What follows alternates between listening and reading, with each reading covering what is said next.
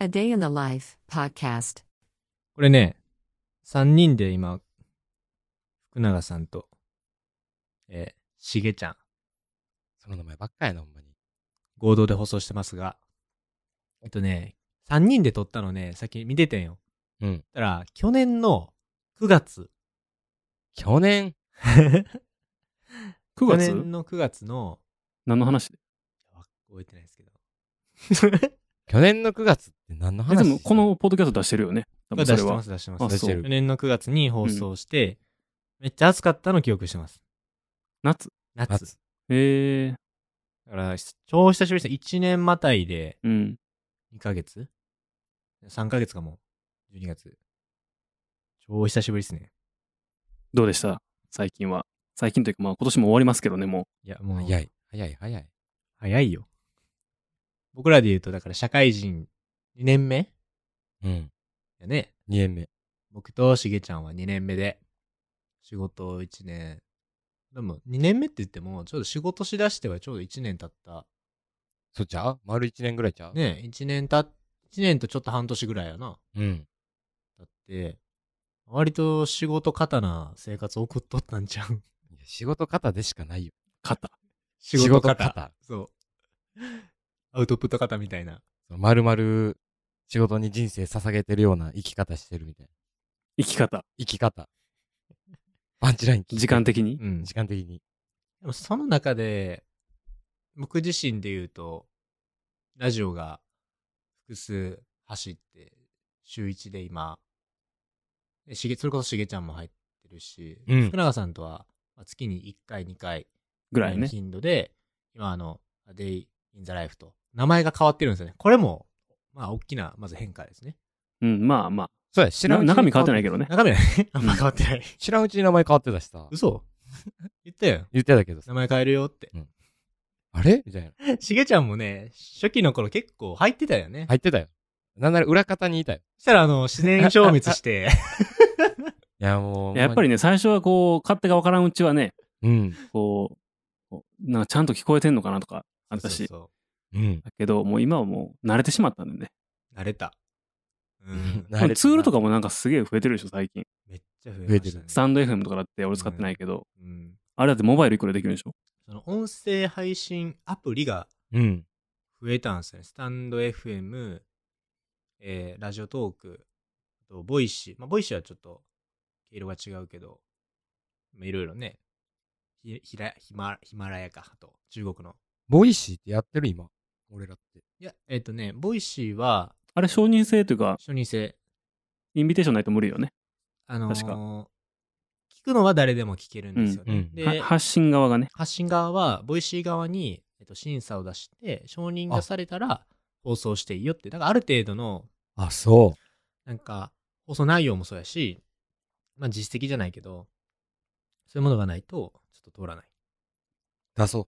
出した出してない、出してない。うん。なんか、勝手なイメージやけど、うん、スタンド FM は、最近、うん、伸びてきたちょっとおしゃれな感じの雰囲気の人がやってるイメージがあって、うん。う。うんん。ボイシーは、さっき聞いてないけど、うんうんなんかもう、あぶ怪しい人しかいないイメージがある。それ、あれじゃないですか。あの、えっ、と、クラブハウス。今、もう、あ日、本は情報商材の人クラブハウスもあったね、そういえば。あったね、過去。 いやあっ今、たね。今、クラブハウス誰でも入れるようになってるんじゃないのいえそうやったっけあ、そうなん。や、俺、あの、インビテーション誰からももらえないうん。クラブハウス並みや ったけど、なんかこの前パッてアプリアップデートしたら、俺入れてんねんけど、みたいあーマジかそうか。俺あともねう、アプリすら消した。あれ、あの、ツイッターのスペースス。ペースな。あ、。スペースもあるな。ツイッターのスペースは結構いい、うん聞。く。え、でもツイッターのスペースも多分開けんのって、フォロワー1000人とか、多分壁があったあはあ、ず。そうですね、うん確か。あれは、誰かがやってるのを聞いた。まあまあ、民度は高め、うん意外と。やっぱ声になると、うん。その傾向強いなって。強い。ね。あるかな。文字にするとちょっとこう、過激なこともそ言うけう。ど言、えるけど。声だとね、そこが多分、ないなんかよくあのネットミームである、こう、檻を隔ててる間は犬同士がめちゃめちゃ吠え合ってんねんけど、うん。はい檻をスッと抜いた瞬間に、はい急にどっちも黙るっていう いのがあって、そうですね。多分、そこが音声の一個いいところうん。だなっていう。なんか意見が、割とその、なんだろうね、コメントをする人たちの資料が深いというか、民度高めのコメントが多い気あれがじゃすないる。なんか文面やと何でも打てるからいいけどさ、うん声やと結構責任感が強なってんちゃうかなってめっちゃ思う。いや、そうね。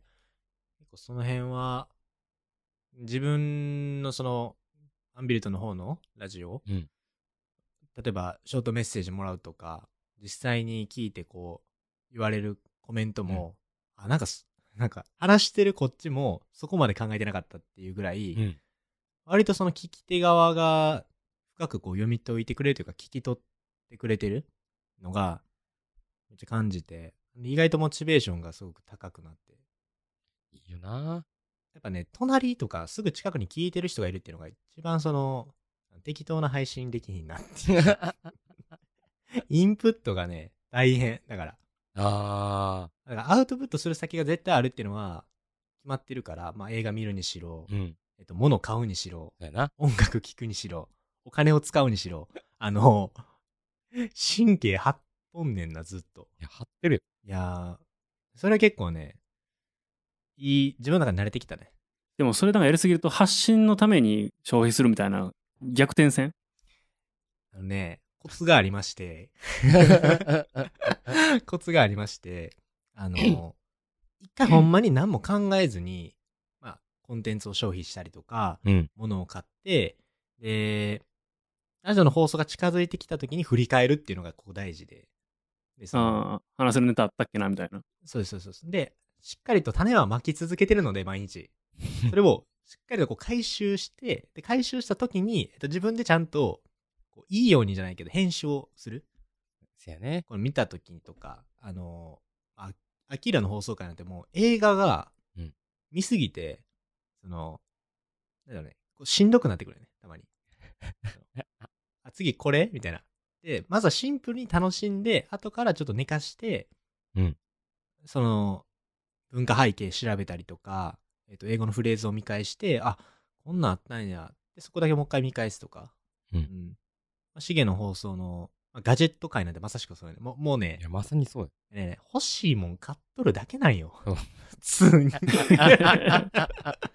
欲しいもん買っとるだけで、そで買って、使わんと、レビューができんう。できんできん。が、それはちょっとあの、時間があえて置かへんと、うん無理なことやし、でお金の、だからヨッピーなんてさ、うんお金の使い方とかさ、あの、貯金の小技とかさ、うん。まあ、あの、節約をしてるし、一人暮らしで。うんで、なんだかんだ言って、いやもう使わんと思んないやんか。よっぴーそうね倹約家やねん。そううん完全な。うんそうで、俺も倹約家やったら、思んないのよ。わ、まあ確かかにるね、その構想的 に。全体的にこう倹約ラジオみたいなのあるもんね そうそうそうえっと、倹約家のよっぴーいる、なんかしプチ散財してる俺がおるっていうそのう。でそれぐらいがな。いいよな。でもバランス的にはねそうそううんねでちゃんと貯金はね、あの、できてますから。やりつつ。うんやりつつ。だったらあのよっぴいる意味ないやんけってなるん であのちゃんと月にまあある程度貯金ができるぐらいうん。支出のコントロールができるようにはなってきたよねヨッピーのマネジメント力も上がってきてるしな。いやー最近。そうなんよねいやいいと思うけどねありがたい。まあマネーリテラシー高めるのはね大事だからねだからめっちゃ大事だと思います、ね、でもねなんか変に貯金に走るのは良くないと思今日もそう話ねちうょもうっと使うもっと使うべき出ましたねお金をおお金を使うべきあの今年その本とかの話もちょっとしたいなと思うんですけどおすすめの本とかねうんちゃんとインプットした今年どうですか今年はちょっねと、鋭い質問するけど今年はね、ちょっと、ちちゃゃんんと、と、ちょっと構えんといてもらっていい今年はちゃんと本読んだって言われたら、えうんちゃんと本読んでない。マジで。 まあ別にあの本を読まなければならないこともないから。全然本読んでない。ただ今年ね、結構良質な本あった、あったと思うよ、いっぱい。なんだろうね、このコロナの時代っうん。ていうのもあったんかもしれんけど、その生き方とか、その、今の自分の時代を考えないといけない。うん生き方を見直さないといけない人が、まあ、人もそうやし、背景もそうせざるを得ない状況になってきたよ。その人たちに向けて、やっぱその術を書く本がやっぱ多かった。ああ、お前、書生術的な本が増えてきた。っていうのも、あの、結構俺本屋さん行っててんな、この1年で。うんめっちゃ感じたね。だからその、生き方系の本がめっちゃ増えたと思う。うん。ライフスタイルもそうやし、あと心理学も増えた。あと健康うんでもやっぱみんなレスもケうそこら辺は心配なんや、結局。いやだからこうどうなるかが分からんから、なんかその人生系の本うん。がめちゃくちゃこう買われてたっていうのはあるよね。で、その中で、よかったらそのダイイズゼロ。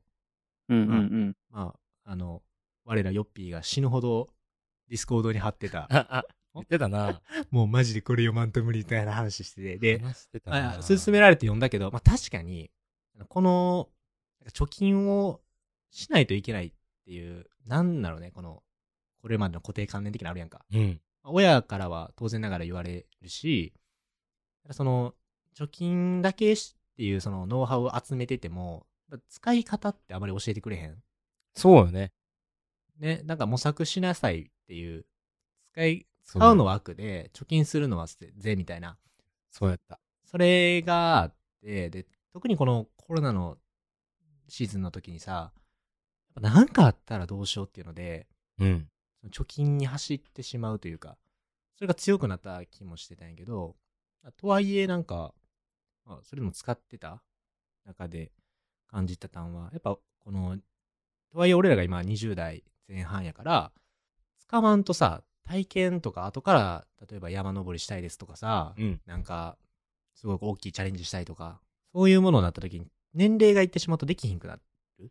できるかもしれんけど、そやな。なんかもう、価値が変わる。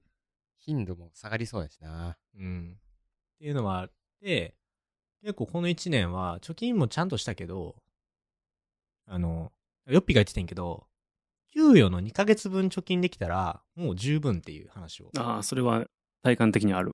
してそて、れだけあればいい。そう、だから貯金もそれだけしときゃ、また使ってええんやと。そうしよまあようやくできたぐらいで、俺は。 あのう。スレスレでそうしよう。マジでそうしよあでもね、それはほんまにヨッピーの言う通りで、その、なんかの病気にかかった時とかも、それぐらいの金額あればうん、払えるし、あの、いわゆるその、なんて言ったらいいか、えっと、防衛費、生活防衛費っていうのが、それだけ貯まっとけば、ある程度大丈夫で、あとはもう投資に回すとか、あとは自分のその趣味体験に積極的に使った方がいいっていうう。話。いいこと言うね。そう、こういう放送してんね、実は。いいこと言うな。あいつ、あいつって言うと思うんだけど、あいつ。よっぴそれなりにやっぱあのこの1年でノウハウ蓄えてきててちゃんと発信してきてなったなっていうのは マジか。まあ、から専門家だからね、そこら辺はね。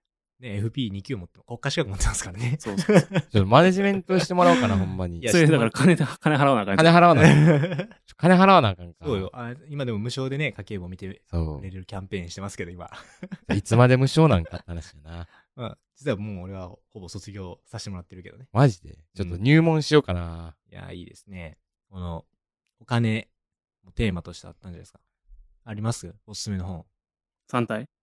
あ下巻、下まあ、まあ巻。やっと終わったからね、今年で。三体のまあ下まあ、う巻。ん、もう3体でしかないから。幼虫芸女中下。三巻ですねうん。あいとやは、ー小説ね。あとね、ビジネス書ではあんま読んでないけど、この、えーといつも時間がないあなたに欠乏の行動経済学っていうのが、多分、あの、だね金がなければ IQ が下がるっていう話 なんですよあ の、あの、煽り記事の。煽り記事ね。でも、まあ、これはでも、なんかすげえ読んで納得感があった。うん。何読んだよ。あとはね、えーっと、これ多分2020あ2021年の本か、これも。スマホのあは読んだ。ー、ベストセラーになりましたね、スマホなっは。たなった。うん。まあ、こう、スマホのアプリとかは、うん。すげえこう脳の報酬系をハックするようにできてますよ。うんこうなんか見たくなならならざるを得ない。もうそこからこううん逃れるのがかなり難しいっうん。ていうものを作ってますっていうことがまあよく分かって、はいはい。そういうのを知っておくとなんか手から話しやすくなるかなと思う確。かにね、うん。あの。アンダース・ハンセンさんっていう脳、脳、脳科学の人ですよね、うんこれ書いたのが。最近この人が、えっとね、最強脳っていう多分続編みたいな本出してたと思うんですよ。スマホののいや、ごめ続ん。編タイトルが、確かそうやったと思う。最強脳。要はあは鍛え方だよね、次は。脳みその。うん。このあの、スマホ脳って、俺も言うんだけど、こう、どっちかというとスマホからこの脳を守るスタンスとか、はいはい。手離していく。うん。そういう方向性で書いてあったんやけど、じゃあ次どう鍛えていけばいいんだっていうので、確か最強能って本が本棚にあったかな。あの読んだかな考えは、もうめちゃくちゃ賛成派。賛成派。うん。なんかスマホから距離取ると、うん普段その自然の中とか生活の中であるような気づきとか、なんか発見が結構お通り過ぎていってしまうことはあると思ってて、普通にね。これなんか綺麗事じゃなくて、なんか目の前のことに集中できない人が増えてるっていうのをなんかの本とか記事読んでて、要は、えーマインドフルな状態でない。どんな時も。例えば料理をしている時もそうだし、仕事をしてる時もそうだし、人の話を聞いてる時もそう。基本的になんかスマホが暮らしの中にあるから、うんそっちにこう意識が、こう、意志力が分散されてしまうからこそ、目の前のことが、例えば100の力出せきれてない人がすごく増えてるっていうのは、あとそのデータとかであって、で、スマホ、いわゆるその、あれよ、SNS 断食みたいな、スマホ断食。うん。スマホを触らない時間を決めてる人の方が、あの、どっちかというと、その、パフォーマンスが高かったとか、心も安定してたっていうところは、多分これスマホにも書いてあったな、そういや。うん、多分そうやと思う。なんか、うん。まあ、ポケットの中のスマホが気になりますよねって話を書いてあったし、ね。それ含めて、まあ、アップルウォッチやめたのは結構良かったと思うけどね。やめましたね。アポルチやめた。やめた。これ、初めて聞いたいや、この前聞いた。この前聞いたこの前聞いたうん。あのね、アップルウォッチを外すことによって、受け取る通知の量が減ったのよね、すごく。うんああ、なるほど。なるほど。で、それプラス、iOS15、今のやつうんの新しい機能で、こう、あの DND を細かくチェックできるっていうのがうん、うん。あるじゃない睡眠モードしかなかったけど今まで。なんか仕事モードとか、ありますね。通知で、その時間帯と場所によって、通知をを送れるアプリケーションを制限できますとか、うんはいはいはい。人を制限できますとか、あれすると、こう今までよりも通知を受け取る量がめちゃめちゃ減ったのよ。ああ、そもそもだってスマートウォッチつけてない時点で、で俺携帯ってもうポケットにも入れへんから、スマホ通知って全然こうへんねんけど、全然困らない。うん。だからそういうもんすか。本来すぐに受け取る必要があった通知なんて、本当は全然なかった。なるほど。うん、それを感じますね。ありますね。あの気にしすぎてるんですよね、結局僕らの方が。ソーシャルネットワークなので、 ツイッターとか、う。うんインスタ、有名どこで言うとね、うん。インスタとか TikTok とか、まあ、なんかいろいろ。でもこれって生活圏内から外れても、実は困りがないというか、別にな、うん。まあな、暇な時ぐらいに見てたとこから始まってるしな。結局はあの、向き合い方がさ、みんなあまりこう、わからないまま使い出してるうんその武器の制御の方法を知らないまま、とりあえずとんでもない武器を手にしてしまって、人間の脳が追いついてないっていう話で、せやな。ツールの使い方に自分なりのそのガイドラインがないまま使ってしまうから、使いすぎてしまうとか、えっと、心を病んでしまうとか、うん。なんかこういうものにつながっていく。だからその、使わない時間とか、使わないっていうことを決めて向き合わないと、割とその疲弊してしまう。うん。特に、だって見る機会増えたんちゃうなんかこれも書いてあるの。見る機会増えたやんか。多分この巣ごもりで。確かいろいそうろ、やね。うん。まあコンテンツ消費も激しくなったし、スマホもそれに応じて触るやんか。見たくないものとか聞きたくない情報も、うんやっぱめっちゃ入ってきたやんか、今年。なんかなあの、 自発的に避けていかんと入ってそくれるはんね、だそろうな。の、フェイクニュース的な。あー、フェイクニュース的なものもそうですけど、あのー毎日、毎日、うん。例えば、あの、まあ、もうこれ、重要なニュ、重要なデータやけど、例えば、その何千人感染者が出たとかね。その、ううんん。えっと、もちろんこれ、医療の関係者の人からすると、すごい大事なニュースなんやけど、えっと、それの数字を、なんか見たときにさ、その、変な話よ。なんか自分らがそんなに、えっと、なんか、おどろおどろしくなる必要はな、実はないやんか、別に。うんそんな。やばいってまあ思う適度な緊張。張感も実はあるけどうねん、それは。でそのアラートを過度に受け取ってしまうというか、その、え、線みたいなのと、あるあな。今日も線出たんやなっていう人で全然やっぱ違あるうなやんか。で、実は死者数が減ってるのにっていう情報が届いてない。うん。その、良くなっている情報ってあまり届きづらいやんか。そういう国の施策がこうなったよとか、ポジティブなものがニュースにならないけれども、少しこうネガティブなものっていうのは、うん。まあこれはあの、ネット側からすると閲覧数が増えやすいっていうのもうそういうのは決まっ、分かってる話だからそうさや。なでもこれはしょうがないねんけど、要するにそれはあの、しっかりと自分でそのフィルターバブルうんっていう、まあ、そういうものを作っていかないといけない。自分でこの、えっ、と、まあ趣味とか思考性が高いものが集まる、うんその構造を自分から作ら、作らないといけない、なんか力が、この、必要とされてるっていうのは、うん、結構この振り返ってた時には、よりそれを必要とされるうん。力なんやろなっていうのは、結構感じたね。だから、ニュース意外と見てないと思う。あ、見てないかも。ニュースダイエットって本読んでんけど、これちなみに俺は。ニュースダイエット。そう。ニュースダイエットめちゃくちゃ良かった。だから、ニュースアプリ俺一個も入ってへんと思う、今。ニュースアプリってさ、うん。入れてた今まで。入れてました、逆入にれてました。何入れてたニューススピマッニクュスー。ニュースピックス。あ、ニュースピックスか。ニュースピックさあれはニュース、うニュースアプリよ。ん、あれあはれニュースアプリ。ニュースアプリやんな。でも、消したし、謎にスマートニュースも入れてて、おう、消したし、だから今、携帯の中にニュースアプリがないので、えっと、外部からニュースが取ることはない。自分から取りに行くっおうそうやな。ていうのはしてるけど。まあ、フィードリーとか使ってね、RSS であー見たりとかするのが多。はいはい分、で自分がこう、まあ、ある程度し信頼を置いてるところはういうん。ん。 から引っ張ってくるっていうのがいいと思うけどね。個人のブログとかは、見るかな。なんか、増えたかもしれん。うん。なんだろうね。俺意外とね、そうなんかブログ書いてるやんか。うん。なんで今ブログなんやろって、自分でも思ってんねんけど、うん。見るんよね。ブログを。見る人見る。あ、見る人は見る。その、フロー、いわゆるこのストック型のうん。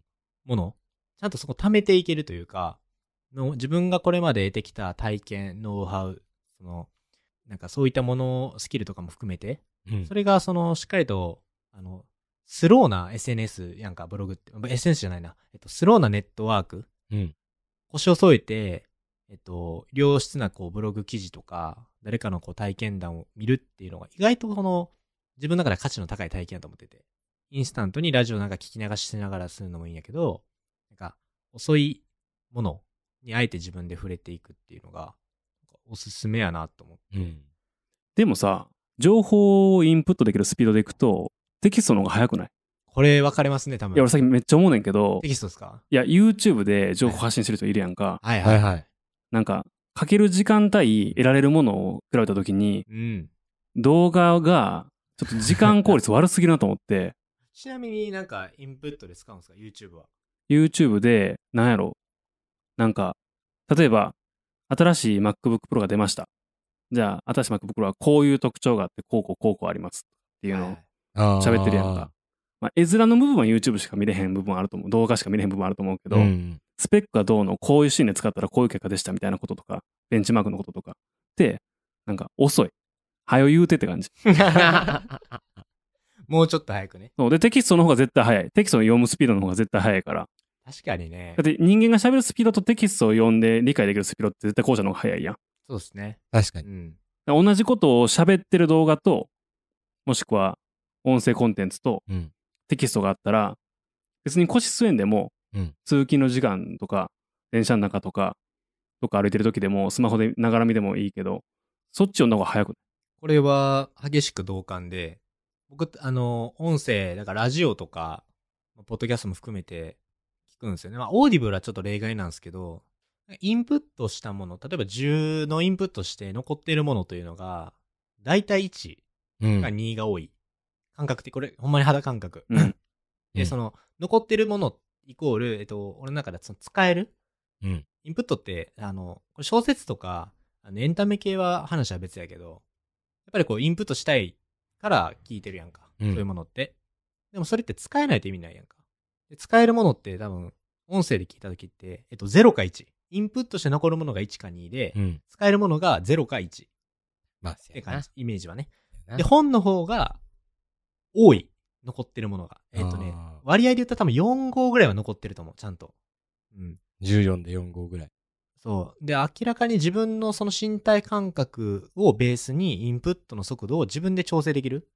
うん例えば読み飛ばしができるとか。うんラジオってちょっと難しいやんか。聞き飛ばしって、えっ確かになと。、ここまで聞き飛ばしっていうのがないやんか。そうやな。そういう機能あったらめっちゃ楽なのにな。もう一回聞きに行けるしな。うんそこだけ。なんか、このラジオの中でインプットしておいてほしい、えっと、ものは4分15分からですとかやったらわかるけど、うん。まあ基本的にまあ無理やから。基本、だからインプットするんだったら結局テキストの方がうん。えっと、人に、多分、でも文字読めへん人多いからな。そ うなのよ。だから、マジで情報発信しようと思うとテキストなのよ。そうんけう。ど、うんマーケター的に行くと動画なのよ。そで、もっと言うとショート動画なのよ。あ切りそう抜きとか。そインスタントにね。そうう。んマーケターし視点で行くとね。う。うん。結局その、あの選ぶとか、集中することができなくなってしまってるっていう、うん。これ教育心理の話とかでもよく出てくんねんけど、文字が読めない子が増えてきたりとか、うんえ。っと、一個のものに集中できる時間がもっともっと短くなってきてしまってるから、えっと、選ぶのがしんどい。なんかジャムの話で多分よく聞いたことある。うんなんか何種類、何十種類もある、20種類ぐらいのあるジャムの店と、5種類に絞られたジャムの店だったら5種類の方が売れやすいとかってういう、ん。決断するまでの時間が限り限りなくこう短くなるから。それがやっぱその動画とか音声もそうで、最近その YouTube もさ、あのショート動画めっちゃめっちゃショートの方が悪くないある。で、あれの方が、なんか、誰から聞いてんけど、その、めっちゃ高いらしい、その、回るのが。あうあ。んいや、もう解説するの早いね。ね。早いな。そうすると視聴数も増えるっていうことになってで、でも、インスタントなものやから、あの、視聴者からすると、なんかね、本当に浪費をしてる。うんい。や、そうよ。先だから、あの、音声コンテンツで聞いたら、覚えてる内容が1、2ぐらいつってたでしょ。うん。ただ、TikTok とかさ、もうあれ気抜いて見てたら1時間がすぐ経つのよ。立つ。ね立つ立つ。覚えてる内容ゼロやから。何も覚えてないから。 あれ減らしません来年。いや、で も、いあれは、や、いやでも、うん。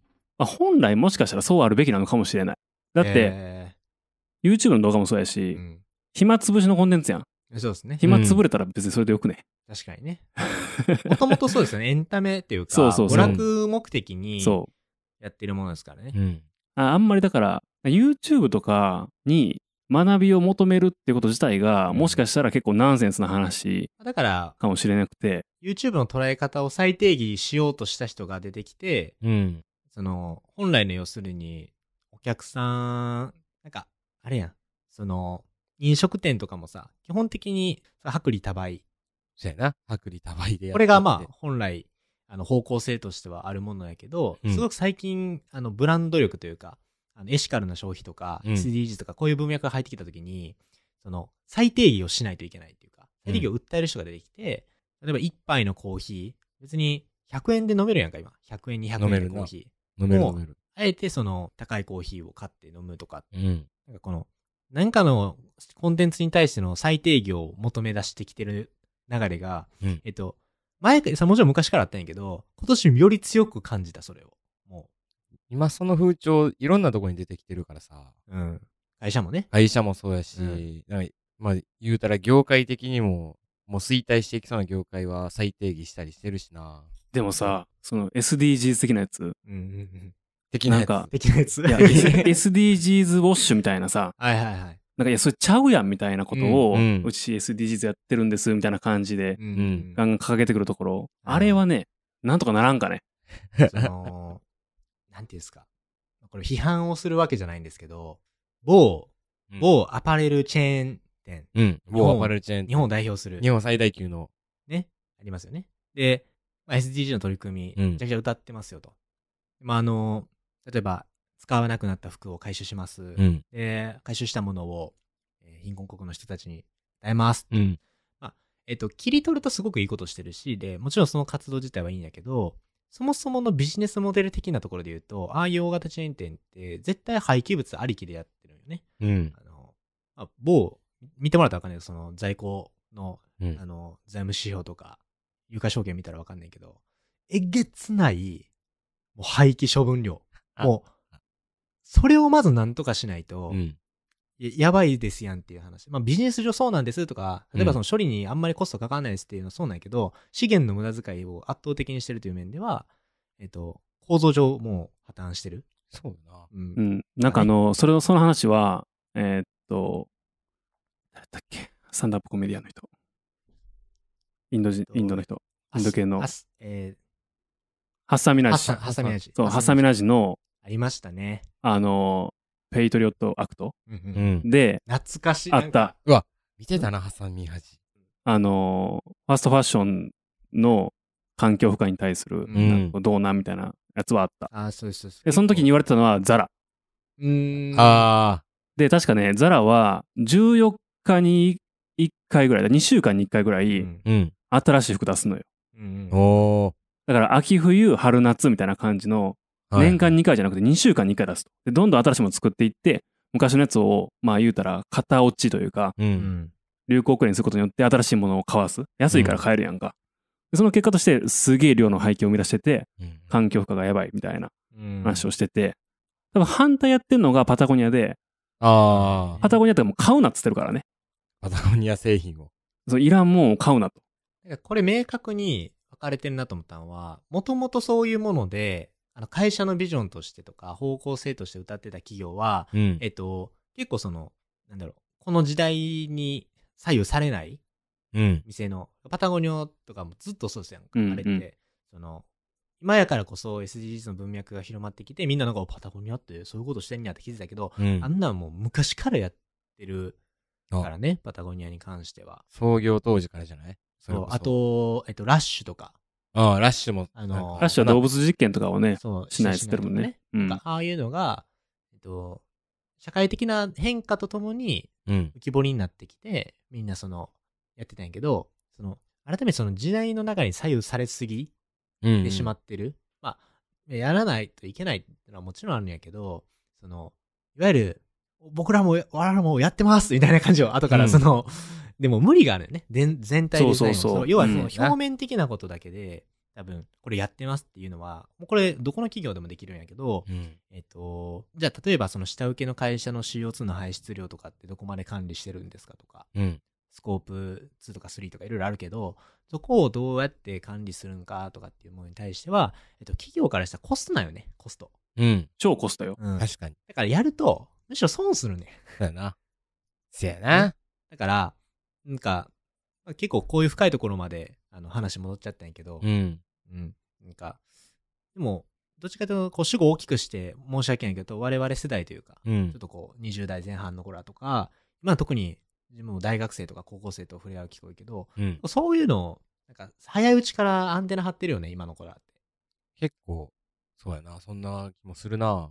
入社理由とかにもだいぶ、あの、環境に入るとか、SDGs の取り組みが明確だっていうところとかめっちゃ入ってきてたりするうやんか。んだか。らこれいい流れだったりするよね。まあ時間が必要やからさ、う。こうんいうテーマには。そこになかなかプライオリティを置けない人もいるやん。だか置けない人もいますね。うん。うん。ら最近思うねんけど、こう、すげえジェンダーのこととか、はいはい。ヒューマンライツの話とか、うん。最近、ここ、多いや多いっすん。。SDGs の話とかもそうやし。ですね。でもそれ、いや、知らんみたいな人もいるやん。う。。うんで、データはないですが、出たはないですか多分年上の人の方が多い気がするんだよ。なんかデータあるんすかなんか出たある。ないいっつって。ないっつって。 この、あの、この返し好きっすね。あの、えひろゆときき。ひろゆきさえん、ね。とき。なんかデータあるんですかそれってなんかデータあるんすかっってて。言われそうやったからさっきにデータないって 言ったけど。い さっきや、言っとで、も、さっき言っときますけど。その人たちの考えを変えるっていうのはもう無理やと思うのよね。そもそもの問題として。あそうですね。うん。だからもうその人たちに引退してもらうしかないですもん。ーだから引退させるように、こっちから動く,、か、うん引退してもらうのを待つか、一番いいのは、あの、気づかんうちに、そういう仕組みをこう作ってしまって、えっと、考えなくても、ね、いいような状態を作ってあげるのが一番ベストですよね。なんか、これやっとけば、ここにも、なんか貢献できてますよ的なものうんを勝手に作ってしまえばいいと思う。なんや、それ、ようわからんけど、ええ取り組みなんですかあ、そうですあかー言うじゃあ、ハンコだけ押します。うんなんか、その状態が作れると一番そベうスやト。な。なんかそそうういう、いうのをしたいな。これはもう、あの、どの畑でもいいしね。うん。政府の支度もそうだけど、企業もそうやし、なんか、俺ら自身も、うん。多分そうやと思うんだけど、これ YouTube の話しててこうなってったんやけど、うん。改めて YouTube が、うんその学びの提 供コンテンツとして、どうなんだっていう話で言うと、あんまりなでもさ、有名どころで言うとあの YouTube 大学うん。ね、あっちゃんの。ああっちゃんのな。 っちゃんの動画見てるあっちゃんの俺もうみ動画ね見てないんやけど。見てない。 誰も見てへんじゃん、じゃあここ。いや、俺はもう、すげえ前からあれは良くないっつって たから。半年ぐらい前から言ってません言ってたそれやったら。福田さんはずっと言ってた。いや、なんか、ああいうのは、アウトプットのツールとして、撮ってる本人が使えたらええのよ。うん、別にそうね。あの、うん。いいっぱいフィードバック返ってくるから。いや結局だから、あれが、その、インプットの真髄みたいなうん。にならんといてほしいというかそう。だってあれ、本の内容の多分5%ぐらいしか紹介してないし、う。ん。なんかちょっとわからへん。データはないです。 さっき言っときます。 えでも先言っときえなんか結局印象深いとこだけ話してるかそう。ら。やし、多分多分文脈もなかなかつかみづらいし、うんたまに間違ってるし、 うん。で、だからあれのコンテンツが最後にすげえ面白いからこの本を買え。ちなみに企業案件の動画でしたっていうのやったらうんわかる。わかるわかる。もう潔いですね、ううん。その方が。うんまあ最高の、えっと、ティーアップにうん。そうそうそうそなっう。てるん、なってるようなものなのであれば、うんえっと、僕もめっちゃいいなと思ってるんですけど、その、でもこれ、あっちゃんが悪いとか言うっていう話じゃなくて、うん他にも多分こういうコンテンツっていっぱいあるのよ。その、まあるあるとめチャンネルというか、学習系のコンテンツっていうのは、なんか、あたかも、あ、口悪くなりそう。えー、 いや、いいよ。いえっと、や、いいよ。しその、ゃあない。しゃあない。なんだろうね。いや、これほんまに、特に学生の人たちには、うん。ちゃんと言いたいねんだけど、その、あたかもう、んそれを知った気になる人が多いから、良くない。わかはいるはそいの。、はいはい。俺これ知ってるに、えっと、陥らせやすいのよ。ああいうインスタントインプットコンテンツっていうのうは。ん。で、えっと、学問ってそんな浅くないから。ほんまに。そうやな。うん。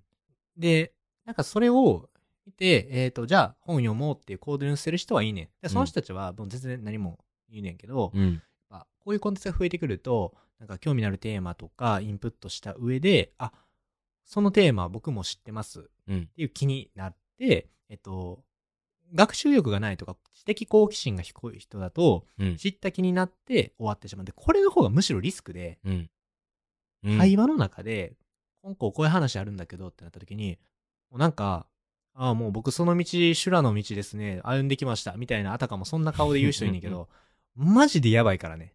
話すと、ボロが超出てあきーて、出る出る。出るうんその、うんあ、知ってるんやって、こっちも思い込んで話すから、うん。その、会話の底がめちゃくちゃ生まれてきて、コミュニケーションが全然取れなくて、うんあ、この人全然、なんか、知った気になってしまってる。いわゆるその、無知の知みたいなことになってしまって、そっちの方が俺はリスクやから、もうなんなら見ない方がいい。うんう。ん、そうやね。そういう人よりも、あ、ごめんなさい、もう全然ごめんなさい、もう情報不足で申し訳ない、知らないですってうんいう人の方が、よっぽど吸収、吸収しやすいね。もう要は、からっからのスポンジって自分も認識してるから、その人が言ってる情報に対して、えっと、前向きに主体的にこう取りに行けるやんか。自分事かもしやすいし。でも、なんか生地ちょっと知ってるよ、俺、みたいなうん。感じだと、えっと、なんか弾いてしまうというか、なんかこう、自分を少し大きく見せてしまうというか、こうわかるわ。いう現象に、えっと、インスタントコンテンツ好きの人にっていうのは、うんデータはないんですけど、あなの、いですけどあると思いまあす る。と思い ます。あると思います。あると思結います構会話でわかる。これは。すぐわかる。いやな同じ、なんか、何絵を見えてると思ってたら、うん前、全然見えてへんや、みたいな、そうそうそうそう。あるからね。カメラの話とか、こうんう、ちょこちょここう、するけど、うん。で、そうバーって、バーって細かい話したら、んんって顔するから。そう俺とかねあーってそれって全然知らないよ。うんあの、ガジェットの放送してるにもかかわらず。福永さん と、しげちゃんが喋ってるの聞いても、俺、ぶっちゃけわからん。ようやく F 値の話とかが、 うん、F 値。って、ぼかし。あ、あれね、あ、みたいぼなかしね。あ、うん。絞ったらいいよね、みたいな話。で、なんかあの、なんかね、目に合うポイピントのこと何やったっけ愛、あ、瞳男瞳をフォーカス最近覚えてんけど、でも知らんし、でも知らんけど、聞いてると、うんなるほどってなるめっちゃ。うん。なるほどってなるし、自分がじゃあ次動画撮影するときとか、なんかガジェット選ぶときとか、なんかしっかりとこう、得れるものが多いねんけど、なんか、いわゆるこう知ったかぶりを、そういう人じゃないと思うんだけどね。うん。あの、知ったかぶりになってしまうっていう危険性が、ショートコンテンツにある。うん。うんあの、知ってからまあまあ、ショートコンテンツというか、多分その切り抜き系のやつもそうやし、うフん。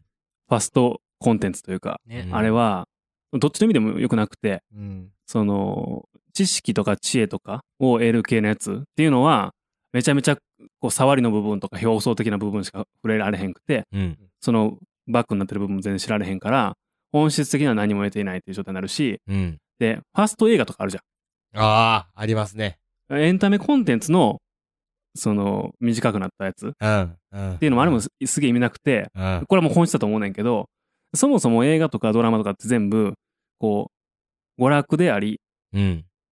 空いた時間にゆったりと、時間、十分な時間の余裕を持って楽しむべきものなのに、それをあえて短くして詰め込むとか意味不明じゃない。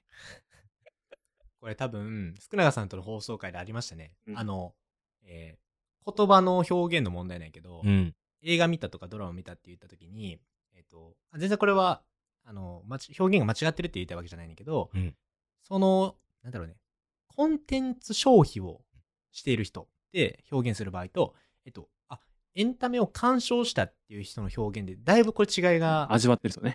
あ要あ。は鑑賞をしている人と消費をしている人。要はう、ん。後者のやつは、要は、その、例えば、鬼滅の刃とかもね、うん。この、1位の、また、もうわーってなったはけい。ど、ね。は、あれもう見ないといけないと いうか、あの、何あの、お前鬼滅見てへんのははやっせやなべみたいな。せやな。お前日本人けべみたいな。千春も言うてたしな。うん、言ってた俺。うん それ俺。あれ言ってたん俺ないけど。ごめん。あれ言ってたんは俺。ないけど、あ別にその、シンプルにまあ見てほしいし、いい映画とかいいアニメなんだったから、ぜひ見てほしいんだけど、あの、とはいえ、なんか消費をするコンテンツ消費っていうのは、あまり残らないというか、うんインスタントに、ね、消費してしまうっていう。あの、飛ば、飛ばしたりする人が増えたって、あの、なんか、あってんな、ネットフリックスかなんかでねデータがあって、最近その映画コンテンツをずっと見れる人が少なくなってきてて、うん。あの、1.5倍速で見るとか、その、10秒、10, 10秒、15秒飛ばしをバババババってしてしまう人がいるとか、うん。あの、情報を、なんかそれを見たということを得たい人とか、映画の中でこの情報だけ得たいみたいな消費の仕方、もう、これは、有識問題やで。ちょっと良くないよ な。いや、マジで、その、それで、ああ、見た。おもんなかった。いや、ちゃんと見て。あの、 ほんまに。なんかあんまり感じひんかった。なんか、さ、いいと思ってたやつ、それ言われたら、ちょっと傷つくやん。傷つくなんか、それどうやって見たみたいな。なんか、1.5倍速見た。いや、じゃあ、ちょっと待っそて、あの、まあとかも、じゃあ、お前消してるってことやろみみたいな。まあもコンテンツやん。ままあもな。大事だしあとか、その、やってて、ちょっとこう、息詰まるシーンとかさ、ここも、やな。っぱ、。感情が出るっぽいんやけど。でも、飛ばすとさ、それ全部なくなるよ。キュキュキュキュキュってなるもん。うんだからなんか、うーんってこう、要は、抑揚がないまま単調になってしまうとかね。ずっと、なんか説明っぽく終わってしまうよな。言うたら、うん。流れてるだけやし。 To be continued.